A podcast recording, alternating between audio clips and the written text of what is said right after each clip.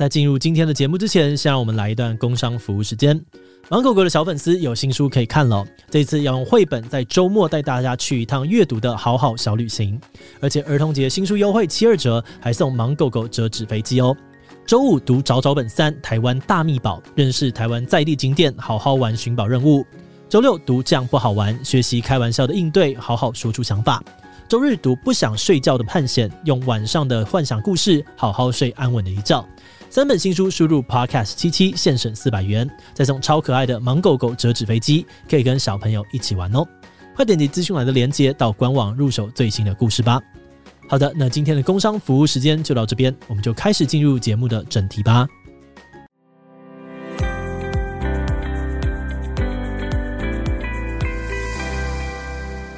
Hello，大家好，我是志奇，欢迎回到神秘职业大揭秘。这个世界上有各式各样的职业，有的我们或许常听见，但其实不太知道他们都在做些什么。而这个系列就是为了满足这个好奇心，所以找来了很多在做有趣工作的人。而今天我们的主题就是特种搜救队队员。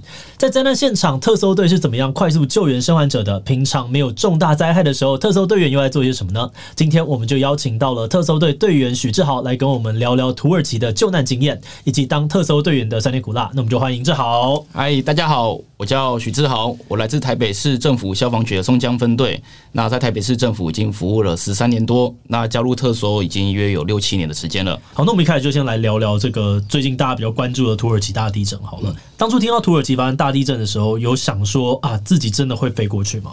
呃，这其实我们在台湾来讲，我们一直都很难飞出这个国家去做支援救灾，嗯、所以当下其实大家并没有想到说我们真的这一趟会成行。那也是因为大家都准备了很久，训练也非常的充足。我们当然是希望可以帮助到其他受灾的国呃其他国家，所以我们都是一直处于准备好的状态。那我们也是很很强烈的渴望说，我们可以赶快运用我们的技术，运用我们的一些能力去帮助其他国的国民这样子。了解。那当下的整个就是从知道啊，然后到准备出发，这个过程大概长怎么样？可不可以跟我们观众也分享一下？当时知道土耳其发生地震的时候，约上午九点多。那当下其实就有收到我们消防局的简讯，说土耳其有发生灾难，那请所有搜救队员要准备动员集结。那到下午约两点多的时候，我那时候刚好在值班室值班，值班到一半呢，就接到电话说要准备动员出勤。他告诉我们在下午四点二十分之前要达到集结的地点。那我们到。我就赶快通知我的学弟了，因为他也是我们分队搜救队的队员，那请他赶快去拿装备、拿护照等等的，我们就赶快把装备收拾好，就前往集结的地方。这其实速度非常的快，因为我们的规定是我们一接收到简讯，在一个小时内必须集结完毕，就是所有的队员。都必须集结完毕，所以这样子过程当中，其实你们平时都已经是准备好，就是随时可以 on call，然后就冲出去啊。这是没错的。呃，我们平常我们会有自己的装备，包含我们应该要出勤所需要装备，我们都会放在一个我们的吸行袋里面。嗯，等于说我们只要换上了我们的衣服，我们就可以直接把吸行袋拉着，我们就可以直接前往集结。准备出勤这样子，了解。那这一次，呃，大家应该都有看到一些新闻画面嘛？我们都知道说土耳其的这灾情感觉非常的惨烈，但是我相信到了现场，可能那个体感又不一样。现场大概有多么的惨烈啊？呃，我们到达现场的时候是早上五点二十分的时候。嗯。那我们到达现场灾区的时候呢，我们看到是。真的说，快像是人间炼狱的感觉，因为所有的建筑物倒塌的情况都非常的严重，他们倒塌的形式都是一层叠着一层。哦，这个在我们搜救队里面的训练里面，这叫 pancake，就是松饼式的倒塌。那这个松饼式的倒塌可怕的点就在于说，因为它的建筑物承重墙是完全失效的，所以它会一层叠叠着一层。那为什么会危险呢？因为在这个情况倒塌倒塌的情形里面，你的生还者。很难有生存的空间。那如果只是移动就还好，可是偏偏我们现场灾区非常的大。像我们到的阿德亚曼这个地方呢，我之前有稍微查了一下，它的面积大约是一千七百多平方公里。那大约是台北市六倍大左右。那外交部那时候驻土耳其的秘书有跟我们讲说，其实土耳其当地有十个省份，差不多是都这种情况了。哇！所以它灾区范围非常大，然后倒塌建筑物又非常的多，然后倒塌的情况又。非常的惨烈，所以我们在救援上其实遇到蛮多的困难。大概有哪些困难呢？呃，首先就是因为余震还很多，嗯，余震多了之外呢，再就是当地气候气温非常的低。一开始我去查气象，对，它温度哎四度应该还还好吧？四度觉得还好啊，是应该还好吧？就比台湾再冷个七八度应该还好吧？结果我没想到到晚上都是零下的温度哦，这真的是查的有点错。对，就因为只看了当下温度，没有意识到说哦，原来到夜晚会到这么的冷。嗯，所以我们几乎所有的队员在晚上休息的时候，就是轮到休息的时候，到半夜都是没办法睡觉的，因为因为真的太冷了。嗯，对啊，所以在困难就会遇到非常多像这种环境比较恶劣的情况。所以你刚刚讲到说，那边的建筑物几乎都是像 pancake 这样子的倒塌的方式，对，然后是。像台北六倍台北大都是这个样子吗？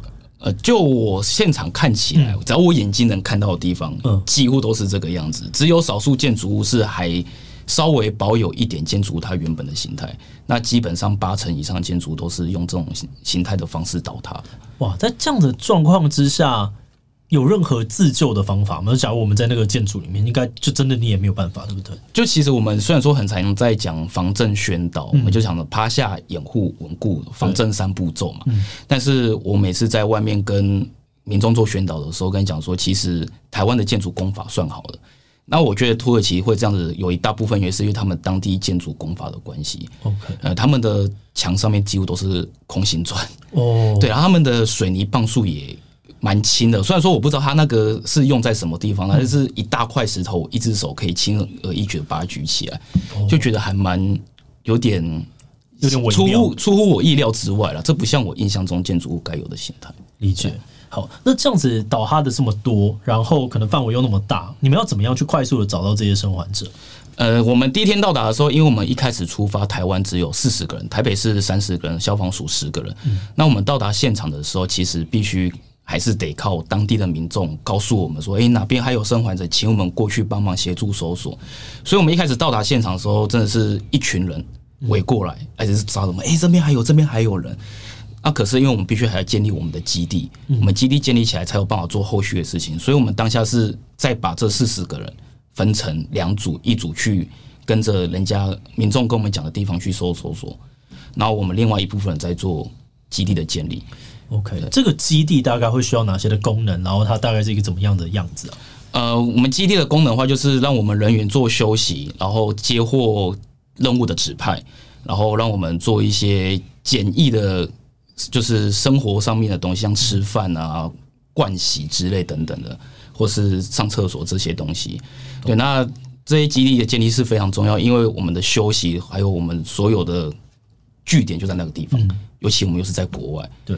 语言不通嘛，语言不通，然后通讯也不好，也没有那么发达，也没那么方便，嗯、所以我们不管怎样说，我们基地一定要得建立好，不然的话，我们的人员如果出去回来没有一个好的地方可以休息的话，其实对我们来讲体力上会是很大的负荷。这样突然让我开始好奇，在那边的算是生活的样态。第一个是，如果它的震倒成那个样子，在那边的讯号是 OK 的吗？然后第二个是在当天你们的工作时间跟休息的这个分配大概是长怎么样子啊？呃。因为我是第一批前往土耳其的的队伍，那我们第一天到达那边的时候，其实我们将近有三十几个小时都没有休息，因为人数少是其中一个原因，另外就是因为现场太多受困者了，嗯，所以我们假设我们第一组出去做搜索的时候，诶，确定里面没有生还者，我们要返回基地的时候，在半路上又会被当地人然后说，诶，这边又有人，请我们帮帮他看一下，嗯，对，那。在基地里面的话，我们就是有，我们就是睡在帐篷里面了。那上厕所的话就还蛮困难的，因为当地倒塌的就是灾损非常严重。那我们上厕所就是借由简易的帐篷，哦，把棚子把它围起来，里面放个简易的马桶，包含你的大号小号都要在里面。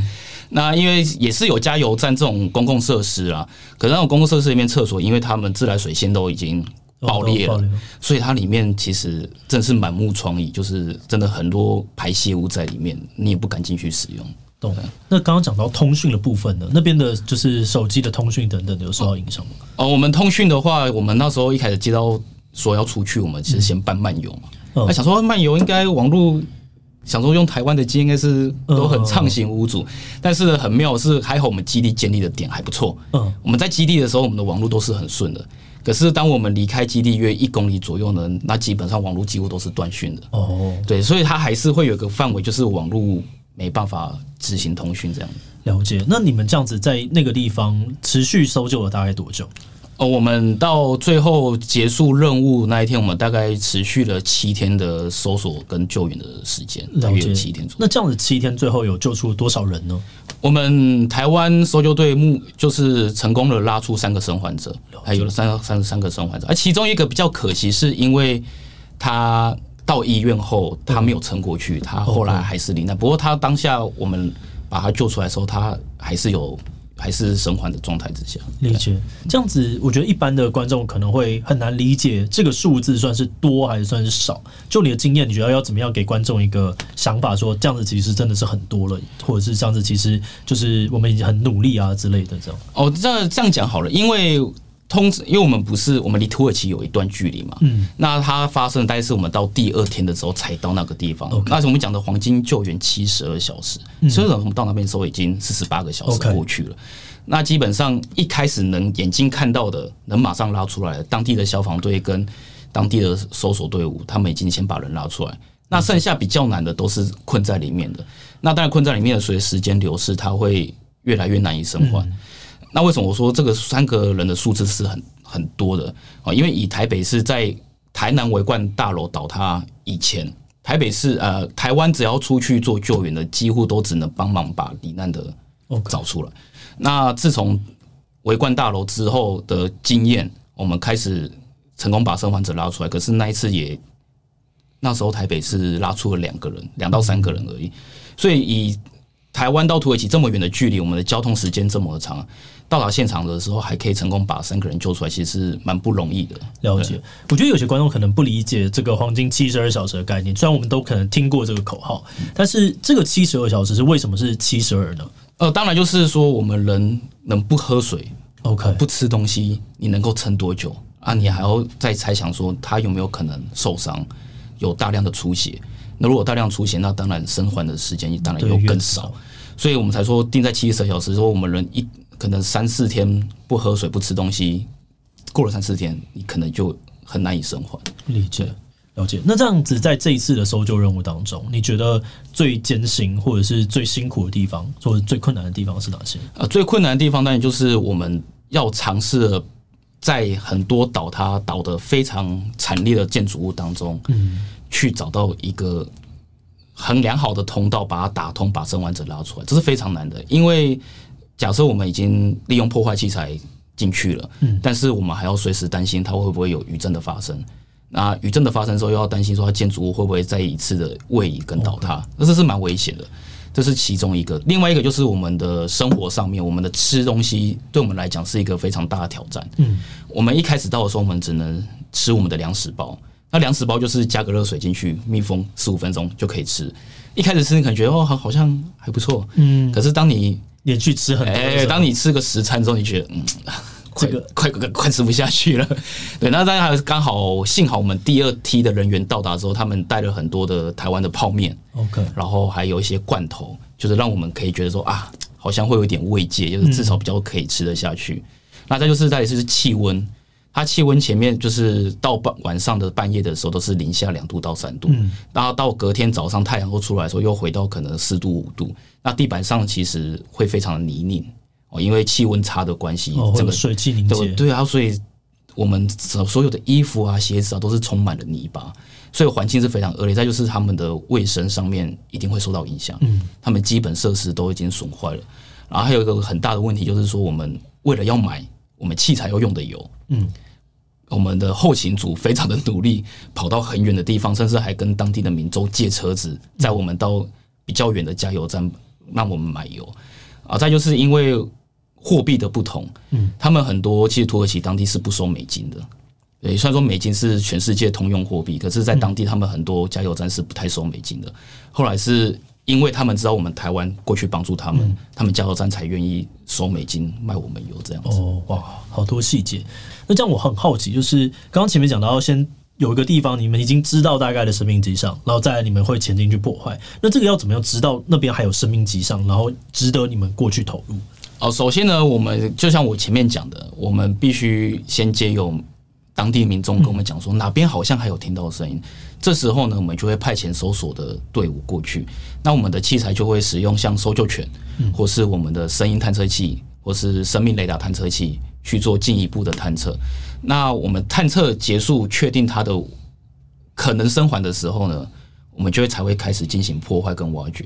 那如果我们探探测下去没有任何的结果，或是我们怎么叫它，它都没有反应，或是我们。用影像探测器看下去，确定他已经罹难了。嗯，我们也只能跟跟来找我们的民众讲说，不好意思，他已经没有了生命。那我们能做的就是只能把这个地方标记起来，因为还有很多地方等着我们要去执行任务。这样子心理压力很大嘛？因为你刚刚讲到很多是生理上面的困难嘛，像是可能吃的东西啊、卫生条件。那这个心理压力应该是很巨大的，要跟这群人说对不起，我们要到下一个地方去了。一开始的话，如果我个人是还好，原因是因为因为毕竟从事这个工作稍微久了一点了。嗯，但是我相信有一些学弟就是比较年轻一点的，他们其实脸上看得出来他们会有点 面有难色。嗯，就是我们必须还是跟他们讲讲说，我们必须放下这个地方，因为他没有生还，因为毕竟受灾范围太过于广大。我们必须先把有生还机会的人给拉出来，这算是一种抉择了。嗯，因为如果你花时间在一个罹难者身上，那生还的人，那他是不是有可能就因为你在这边执行任务，他可能本来有可能生还，他就这样子没了。嗯，所以这是我们在做人道救援上，其实一直必须面对的一个选择。这个沟通会很困难吗？有可能当地的民众会拉住你，就是希望你赶快把这个人还是要救出来。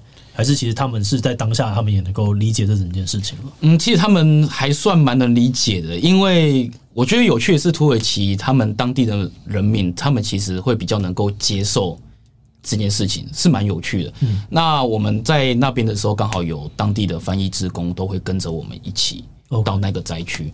那我们到我们任务区域的时候啊，我们都会跟翻译职工讲说：“哦。”这边为什么没有要执行任务？嗯，然后我们沟通都是用英文沟通了，对。然后沟通完之后呢，他会再跟当地人民去讲。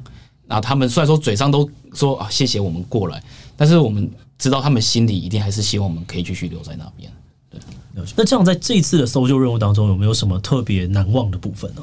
最难忘的话就是前阵子新闻报最大的，就是我们成功把我们台湾成功把一个受困的女性。救出来，然后她她的爸爸跟我们感谢的那一个，那当下也不是说感动啦，因为要说感觉的话，我们会比较有一种感觉是啊，我终于把你拉出来了，嗯，我们任务终于完成这个任务，会一种会比较有点松口气的感觉，对啊，比较难过就是你。当我再去做搜索的时候，到达一个建筑物的时候，地上很多小朋友的物品。哦，什么婴儿推车啊、小朋友玩具啊，那个看到当下真的是会很心酸，因为你就知道说那边就是有小朋友还困在里面，嗯，尤其味道又那么的明显哦，啊，你就是心里会很难受了，但是你又不能说哦，我因为心里难过了不去执行任务，你还是得尽力的去把搜索该做的事情做好，然后该告知当地的人。就告知我们在执行前往下一个地方。对，哇，这个你是怎么调试的啊？一开始应该还是会觉得不知道该怎么办吧？嗯，我觉得刚好是因为我加入特搜队是已经工作了几年之后才加入，那时候事先有执行救护勤务好一段时间了。嗯。那因为我们很常跑欧卡的患者嘛。就是就是到院前心肺功能停止的患者，那我们在外勤在跑这些救护案件的时候，一定会遇到家属，就会很难过啊，哭天抢地的啊。一开始我也会觉得难受，我一开始我第一趟欧卡勤务的时候，我也是在旁边觉得啊，好鼻酸，都差点流下眼泪。嗯，可是到后面我的心态调整是说，今天我是来帮助他们的。嗯，可是如果真的我们帮不了的话，这也不是我们的错，因为我们已经尽力了。我是自己这样调试心态的，所以当我这一次执行土耳其任务的时候，我要亲口讲出这件事情，对我来说，我会比较已经有了心理准备，因为我知道说我不是来害你们的，我是来帮助你们的。但是我们真的没办法，虽然说我希望可以做的更多。理解。我我刚刚在听你讲到说你去呃就把这个女生就拉出来的时候，这是整个过程，我觉得观众可能会有一个空白，就是呃他好像知道说飞过去，然后在当地呃要。要组织一个营地，然后再跑去呃跑去到处探勘这件事情是复杂的，嗯、可是实际上把一个人救出来，这过程当中到底有多么的艰难？可以有有一些画面上面的描述吗？哦，像这个这个场域，它是也是一样，就是 pancake 倒塌形式的建筑物。那我们其实花了将近十九个小时的时间。哇，十九？对，因为我们一开始已经听到这个女生对我们有回应。OK，然后呢，声音好像也很近。可是当你必须再去做破坏的时候呢，你会遇到很多的困难。假如哎，比如说你要必须把一个墙壁给破坏掉。嗯破坏之后，你必须在可能二三十分钟又要确认他这个女这个受困者是不是还有生还的哦，所以你要一直跟他沟通。所以到半夜天气又很冷的时候，我们就是要一直破坏，然后把里面的土石徒手一直把我清出来。所以我们常常很长啊，就是可能花个半个小时，可能前进的距离可能只有二三十公分而已。可是它距离我们有多远？它可能距离我们有两公尺。它可能距我们两公尺。这除此之外呢，我们除了打破一个墙壁之外，里面这个墙壁后面就倒得一塌糊涂。那我们又必须把里面的东西给清出来，再打破另外一个墙壁，才能看到它。看到它之后呢，又不是说哦，看到它的脚可以把它脚拉出来，你又必须清出一个让它可以足够出来的空间，那又势必又花了一段时间。所以你要成功把一个人从倒塌的建筑、倒塌的废墟里面拉出来，这个耗时都是蛮长的。这个过程当中。最棘手的会是什么？就是像你刚刚讲到说，就是比如说砂石，这是一种棘手的事情。那还有哪些结构会让你觉得非常的棘手吗？哦，就是他们当地的建筑物已经非常的不稳了，嗯，所以他们是当地，因为我们啊，我们是靠着他们当地已经先放了一些钢筋，嗯，哦，一些先把它撑住。然后我记得那时候消防署他们在执行救援的时候，有遇到一个比较大的余震，嗯，可是你知道比较大的余震，你也不肯待里面，因为你。救援者必须活着，你才可以救人。没错，所以你势必得丢下那个已经生还的人，人赶快出来，确认建筑物不会倒，你才能够再进去。那在这个决定之下，又是一个抉择。哇，你到底是要留在里面去给他安心，还是你要赶快先出来？所以这一直都是我们在救援上必须遇到选择的事情。就是余震发生了，我们有危险了，就赶快跑出来。但是。你相对就是把一个已经生还的先留在里面，嗯，确定没问题了，你才能够再进去。这个过程当中，你会有感觉到你自己的人性，或者是你的这个情感面一点一点的丧失吗？哎、欸，这难要讲啦，就同一个工作做久了嘛，嗯、难免就会变得有点冷血。懂，但是这个是真实的会。对，但是我不会把它定义为冷血，我会把它定义为一个理性的状态。对、嗯，因为在救援的过程当中，你不能用感性去处理所有事情，理性非常的重要。当你没有了理性，你很有可能连你自己对也陪在里面。那你身后又是很多的家庭哦，对，不是每个都是超级英雄啊。超级英雄电影都是骗人的。你现在看那些影片，就是旧的时候会在心里一直吐槽嘛？就没有那么简单啦，不是这样，没那么简单。对，OK。那呃，这我觉得另外一群人会好奇，就像现在搜救队已经回台湾了嘛，嗯，可是这些呃算是特搜队好了，他感觉好像实际发生的时间并不是那么的频繁嘛，就是例如说有事件的时候，他可能是呃相对几率比较低的。那平时都在做些哪事，做怎样的事情？那像在，因为我在台北市服务比较久，嗯，我们台北市有四个搜救分队、特搜分队，有民权分队、华山分队、复兴跟建成分队。那这四个分队，他们都是有九成人都是由特搜队员组成的。那他们平常必须要做就是维护器材的堪用，嗯，然后还有训练，他们必须有大量的训练。那除此之外呢，台北市还有一大群的搜救队员，就像我，刚还有我学弟，我们是散在其他的一般分队。那我们一般分队就除了救灾救护是跟特搜队没有两样之外呢，我们还有一些业务上的事情要处理。这大家可能比较难想象，他想说，呃，消防队不就是打打火啊，跑跑救护就好？那不是，因为我们还有一些消防设备安全的东西，哦，一些管理防火管理制度，还有一些消防宣导，这些都是我们必须要去执行的东西。对，所以，我们平常做的工作就是除了大家印象中的哎救灾救护，嗯，我们还有一些文书作业上必须要处理这样子。所以，平常就是在国内的话，万一有发生，就这些人才会全部集合起来，然后一起出动，还是其实也都是各自分散在作业的？哎，我们平常的话，就是一般情况下都是在各个分队，就是做好自己的本分。懂。但是如果有重大灾害，像之前的台南维冠哦，花莲云门翠堤大楼，那我们就会集结。出，然后集结就是出勤这样子。了解。那这样子要怎么样成为一个特搜队员呢？他有什么样子的应征条件吗？诶、欸，在台湾来讲，你要成为一个特搜队员，你必须先是一个消防人员这是必须的。你要先考进消防人员。那你考进之后呢？以台北市为例，我们会有两个月的救助训练。那这两个月的救助训练结束之后，你才取得受特搜训的资格。那受完特搜训，经过六周之后，会有个捷训演练。那这个捷训演练就是模拟实际救灾，会有三十六个小时不间断的演练。那完成这个演练之后，你就会取得特搜队员的资格。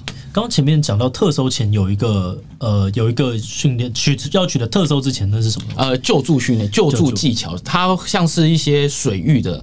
像我们台北市目前就是在做训练哦，他们现在在做水域的训练，还有绳索救援的训练。OK，对，还有一些火灾抢救上面的训练，对，等等。所以特搜它是专门针对这种重大灾害的，所以你要学的东西不一样。对，因为我们特搜的来讲，我们会比较着重在于流程，还有搜索，还有一些器材的运用，所以它会比较像是一种协调，就是各每个人做好自己的事情，然后有一个流程你要去做。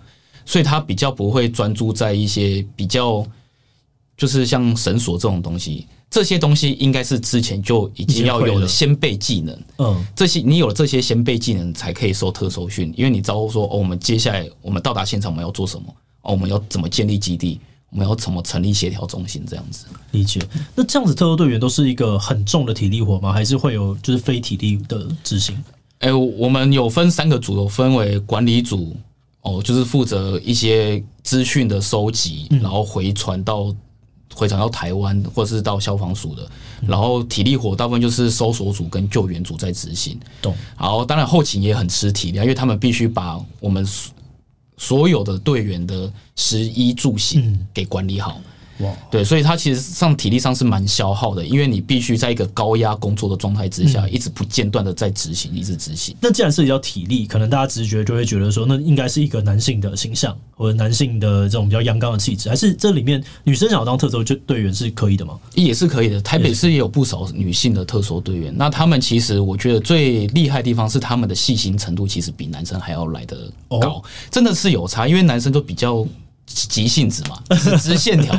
但是如果在一个团队里面有女生的话，那其实他们对于很多细节地方，他们会比较稳定，对，他们会比较有点会处于一个可以稳定我们军心的东西，就是不要说每次都一直冲，一直冲，一直冲，我可以开始帮我们 slow down 一下。好，那为什么当初会想要考特首啊？呃，当初会加入这个队伍之前啊，本来没有想过。什么？其实没有什么想法。嗯，当初是想说啊，我想要精进一下自己，对自己有点期许，就是可以帮助人。所以说这样听起来好像很冠冕堂皇。嗯，对。但是实际上就是，当你成为一个消防队员，就是我们讲白了，就除了现实面，就是为了工作嘛。但是你既然从事了一个可以救人工作，但会想要帮助更多的人，对吧？所以才会想要精进自己的能力去参与这个训练。当然，另外就是讲说。以前看到学长哦，有重大灾害要出勤了，嗯，穿上这个衣服，我觉得哇，学长好帅啊！我也想，我也想要做 是这样子，对，我也想要这么帅，因为男生就中二嘛，男生就是喜欢帅啊，就像以前看到以前很多跳舞的哇，好帅，我也想去学跳舞那种感觉一样。哦，这个形象部分还是蛮重要的。对，所以而且看学长他们好，每个都很专业，然后都很厉害，然后技能又很强，又很利落。对，所以觉得这是一种一种。虽然说虚荣心也好，但是我觉得也是一个荣耀感。好，那我们刚刚讲了虚荣的部分，我们再来讨论现实的部分。特搜的这个待遇大概落在哪个范围？然后又比以前更好吗？呃，因为台湾的消防人员是属于公务人员，对，那其实我们薪水算是固定的，所以就算你有这个资格，或是你是特搜队的队员，你的薪水其实也不会比较高了。哦，对，其实并不会了。但是因为最后还说，通常是对自己本身有期待、有期许的人，他们当然就会想要。再去做更进一步的训练，或是对消防工作有比较有热情、有热忱的，他们才会再去加入这个队伍。哦，所以真的薪水没有比较高哇？那这样子要承担各种痛苦，你的家人不会觉得就是干嘛要这样子啊？也没有钱比较多，然后还要去那么危险的地方。会这样吗？这个曾经也是有人跟我讲过了。可是我觉得，当你做一个工作的时候，你还是得得把你该做的事情做好。嗯，当然，而且当你有机会再更进一步学更多东西的时候，就是我的个性就是我想要再去学，OK，我不会想要就是安于现状而已。对，了解。那在过去有没有什么呃，例如说台湾的救灾经验是可以跟大家分享一下的？嗯，在台湾的话，我就是去过台南维冠大楼倒塌，哦、跟花莲云门翠堤大楼倒塌。嗯，那两次刚好都是第一梯去。哇，哎，就是跟这次土耳其一样，都是第一梯去。所以我们分队小张说：“哎、欸，至少你运气不错哦。”他说：“是运气很好，还是运气很差？” 第一批去跟第二批去，它的差异会在哪里？差异说，你第一批去的人，就像我讲，你必须先把。基地选好，建立好，OK，所以我们有很多的前置作业要做。因为你基地建立好，第二批人到了，他们可以随时，哎，已经我们已经有据点在了，嗯，我们只要接受轮班出勤就好。所以第一批去的会比较辛苦，因为你必须先跟当当地的政府沟通，OK，沟通完之后呢，然后还有交通上都还不确定，嗯，那到了当地之后，你又必须找你基地的点，然后你要把一些很多的装备。全部搬下来，然后摆整齐啊，让大家方便拿去。嗯、所以第一批去其实真的都是比较累一点。了解。那在过去这些搜救任务当中，有没有什么特别难忘的经验呢？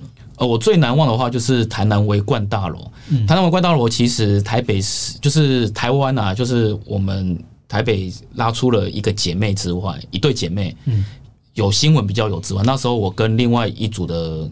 同伴一起把一个困在建筑物里面的男性拉出来。嗯，那我们真的是耗时了十几个，也是耗时了十几个小时。我们也是一直听到他的声音，嗯，我们也是要一直破坏，可是就是花了十几个小时才把他拉出来。啊，最难忘是因为他那时候有跟我讲说，嗯，我们一开始接触他的时候，他就跟我讲说，他的女朋友就在他旁边，嗯，可是没有反应了。OK，所以我觉得那个那位先生他是。蛮厉害的啦，他可以在一个对很坚强，因为他在一个都是暗、完全黑暗的环境，嗯，然后待了十几个小时，我们把他救出来，那件事情我是蛮难忘的。懂哇！我现在一直在想，是让我能够有这个心理的韧性去面对这些事情吗？好像真的有点难呢。就参与这些重大事件的救难，会不会有一些心理的状况，像 PTSD 之类的？我个人是还好，可是我相信有一些人一定会有，嗯，因为我个人就是比较属于乐观一点的，OK，对我比较属于乐观。可是如果有些同伴他们的心思比较细腻一点，或是他们会稍微想一下的，嗯，可能真的会有一些过不去的坎，所以是我相信难免啊，都会有。懂？那你会建议怎么样子的人来搜救队吗？你可能要具备哪样子的性格，你比较适合？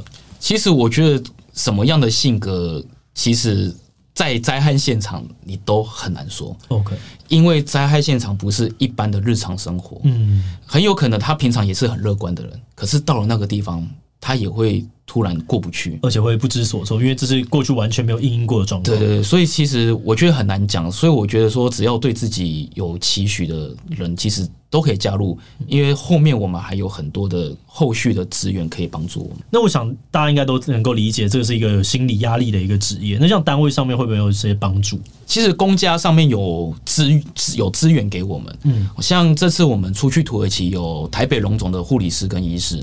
那护理师他们都会在我们出发前先发个问卷，嗯，就是里面有一些算是你心理的状况、压力调查，然后在我们。当地的每一天，我们都要填问卷，就是当天的心情跟压力怎么样。甚至我们到任务结束的时候，还会有一个问卷，就是会检视你的心理状况。甚至在回来的两周后，台北龙总也会再发个问卷，去调查我们两周后的心理的压力是怎么样，还有没有一些心理压力。那其实我们市政府，就是我们的政府，其实有给蛮多资源的，他们都会三不五时会发公文询问说。有没有需要，或是可以私底下跟跟政府那边去讲说，哦，你有这个需要，他们会有一些心理智商的一些课程，会让我们去上去调节我们心理压力。懂，突然有一个差题，很想问你回来之后，你第一餐最想吃什么？哦，我第一餐我最想吃烧肉，烧肉，因为土耳其没有猪肉哦，他们是对对对，他们是伊斯兰教国家，他们没有猪肉。OK，我。最想吃就是烧肉啊，就暴吃一波，好爽。那你觉得成为特搜有哪一些比较辛苦的地方，是一般人比较看不到的？辛苦的话，我觉得在我们在抢救的过程当中的辛苦，其实都是一时的啦，嗯，都是一时的。那回来的之后的心理压力，其实我们也有很多的资源可以协助我们。但是我觉得真正的辛苦是我们在我们身后的家人哦，因为当我们出去的时候，像很多学长他们都有老婆小孩，嗯，对，那其实真正辛苦都是在身后默默支持我们，因为他们一方面要担心我们之外，他们还要把家里小孩给顾好，嗯啊，把家里给照顾好。其实我觉得真正辛苦会是他们。那我们出去就是体力活嘛，把我们训练该做的事情做好。那背后多辛苦，就是顶多承受当地的气候很烂啊，或是环境很差，嗯，就是一些一些生活上的不便这样子。差不多也到了最后，就是你觉得跟当初考上这个特搜的自己比起来，现在还是一样很热爱搜救这件事情吗？我是蛮热爱的啊，因为除了可以发挥自己的所学去帮助别人之外，我觉得很有趣的是，因为当你去执行援外救援的时候，你可以认识很多国外的人，比如说当地的消防人员，或是其他国家的搜搜救队的人员。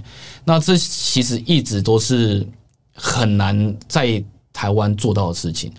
然后再加上你，我也曾经去过了几次的救灾。那也成功的有把人救出来，那其实那是一种荣耀感，会觉得哦，我真的是一个消防人员。嗯，因为众所皆知啊，台湾的消防人员工作很复杂，有时候大家难免会被这个工作的复杂度，然后有点把你的热情消磨掉。但是当你出勤，然后有救到人，或是你有帮助到别人，我会真的觉得自己是。好像有回到消防员的这个身份的感觉。了解。那我们最后呢，想来借助你的这个消防员的身份，跟我们广大的观众朋友们可以介绍一下。就假设说，因为台湾地震真的蛮多的，对，在地震的状态，假如我们真的发生了一个超级无敌大地震，他们到底还可以做些什么去保护自己的安全？那像如果在我们一般在醒着的状态之下，就是除了防震三步骤的趴下、掩护、稳稳固，把自己这个防震三步骤做好之外呢，假设如果你是在晚上睡觉时间，千万不要轻易的爬下床，你就待在床上，因为很有可能很多的掉落物会有碎碎裂的物品，你一下床就有可能被割伤之外呢，如果地震很大，你站也站不稳，是非常危险的。所以之前就有一些专家指出说，哎，我们在晚上睡觉期间的时候呢，我们要待在床上反而是比较安全的。那以台湾的建筑来讲，因为台湾经历过九二一啊，好几次的大地震，台湾的建筑法规一直在。一直在更新。那其实我觉得，以台湾的建筑物来讲，我觉得是蛮强悍的啦，比较强悍一点的。那日常可以做些什么准备吗？那当然就是像紧急避难包的准备是非常重要的。OK，那我们这个宣导这个东西也差不多有将近十年的时间。紧急避难包它必须备有一些你的生活药品哦，比如生活用品、干粮、食物啊、水啊之类的。再就是你个人的药品。还有卫生用品，像女性可能会有一些生理期所需要的东西，然后如果你有小孩，可能会需要一些尿布啊什么之类等等的。那再就是像哨子，哨子这个东西非常的重要，就是万一你受困在一个倒塌的建筑物里面，它是一个很好发出声音的东西，它发出的高频音可以让我们外部的搜救人员很轻易的经由声音探测器去知道你的人是不是还活着，还活着。然后再就是像收音机啊、保暖衣物啊之类等等的这些东西都是非常重要的，就放在一个紧急避难包。那紧急避难包它必须是一个人一个，嗯，它不是说哦，我一家人有五个人我就只用一个，不是，你必须家里有五个人就必须要五个，而且是随手可得。那准备这个东西呢，因为之前花莲有一次比较大地震嘛，好像六点四左右，印象中了。那结果那个地震之后，开始各大卖场就推出了紧急避难包这个东西。但是当你不想要花那么多的钱去买个，可能我也不要说很多了，可能你可以可以自己准备，就是一个包包里面放一些所必需的用品，当做一个紧急水食物这些东西，对对对，水食物这样子。那水的话，我们是说三天份啊。嗯，那三天份的话，我会建议啊，就是你当然不可能一天两千 CC，要准备个六千 CC 的水。嗯，那我会建议就是至少三瓶。